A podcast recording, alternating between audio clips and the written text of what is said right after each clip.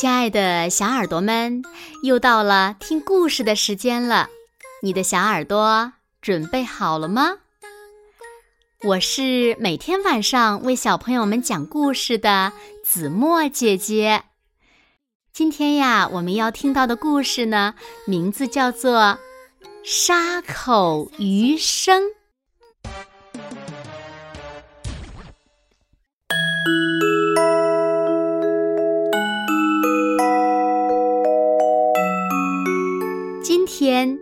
小丑鱼琪琪离开海葵阿姨的家，跟着妈妈去看看外面的世界。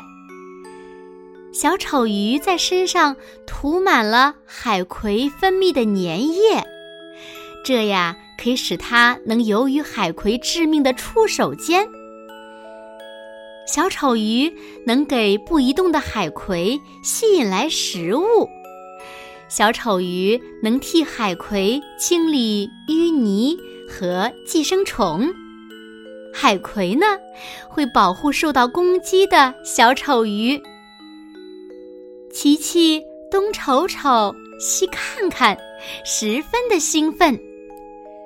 正在这个时候，一个黑影在悄悄地向这边靠近，危险！妈妈拉着琪琪躲到了珊瑚礁的后面。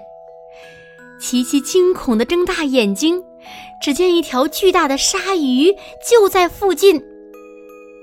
突然，鲨鱼张开嘴，一股巨大的漩涡将琪琪和一些小鱼卷了起来。妈妈一跃而起，咬住了琪琪的尾巴。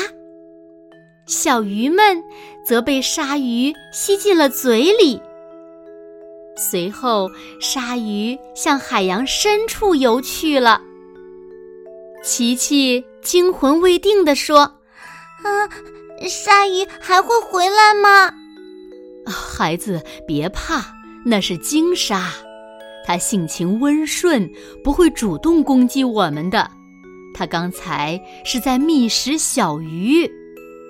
鲸鲨呀，并不是鲸，之所以叫鲸鲨，是因为它们是鲨鱼中体型最大的。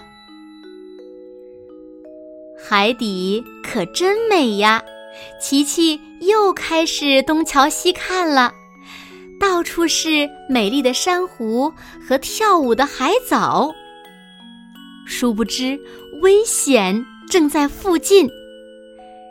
琪琪。欢快地向前游着，不知不觉和妈妈拉开了距离。当他离海藻不远时，一团浅褐色的东西突然动了起来。“嘿，小心斑纹鲨！”妈妈在远处喊了起来。一条小鲨鱼张着大嘴朝琪琪扑了过来。出于本能，琪琪一甩尾巴，拼命地往回游。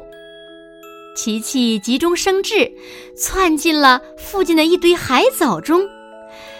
斑纹鲨围着海藻外围搜寻无果，只好离开了。吓坏了的妈妈赶紧游了过来，找到了琪琪。受到惊吓的琪琪乖巧的。待在妈妈身旁，可前方一大群小鱼向他们这边涌来，琪琪避让不及。紧接着，海水出现了巨大的波动，一条大白鲨跃出了水面，四周的小鱼慌忙逃散。大白鲨肚皮呈白色，背部呈黑色，埋伏于水底。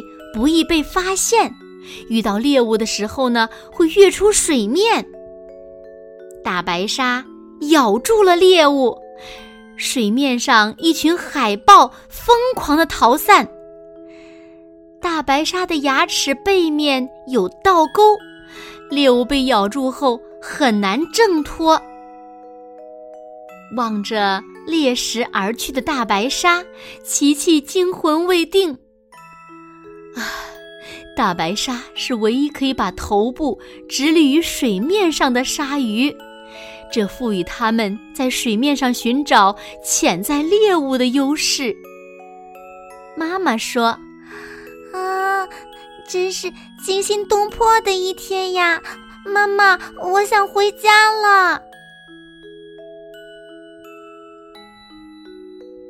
好了，亲爱的小耳朵们，今天的故事呀，子墨就为大家讲到这里了。那小朋友们，在故事中出现了几种鲨鱼呢？那么，你们还知道有哪些故事中没有出现的鲨鱼吗？快快留言告诉子墨姐姐吧。好啦，那今天就到这里喽。明天晚上八点，子墨依然会在这里，用一个好听的故事等你回来哦。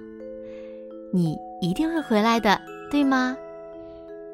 那如果小朋友们喜欢听子墨讲的故事，也不要忘了在文末点亮六角星的再看和赞，为子墨加油和鼓励哦。当然了，也希望小朋友们把子墨讲的故事分享给你身边更多的好朋友，让他们呀和你一样，每天晚上都能听到子墨讲的好听的故事，好吗？谢谢你们喽。那现在睡觉时间到了，请小朋友们轻轻的闭上眼睛，一起进入。甜蜜的梦乡啦，完喽，好梦。